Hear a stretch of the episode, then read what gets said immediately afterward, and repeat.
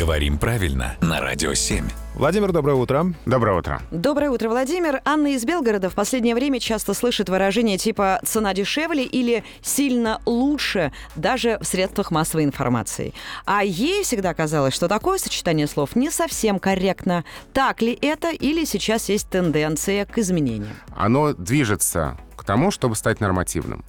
Оно есть уже в некоторых словарях русского языка. Конечно, в такой самой строгой речи лучше так не делать, но в разговорном употреблении это уже встречается и, возможно, со временем станет правильным везде. Но если все идет к упрощению и облегчению нашего с вами вот такого общения, тогда, а, зачем они нужны? Вообще тогда, в принципе, раз все равно все меняется. И, б, не дойдем ли мы до того, что не сможем потом как-то нормально разговаривать? Ну, во-первых, это не упрощение, это просто изменение э, нормы. А во-вторых, э, нормы и правила важны. Мы их соблюдаем, но понимаем, что они могут меняться. Они не навсегда.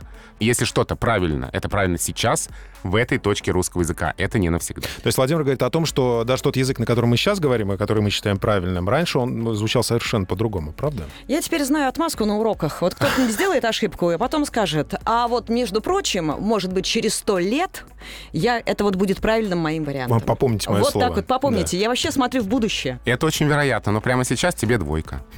Ну, вот так вот.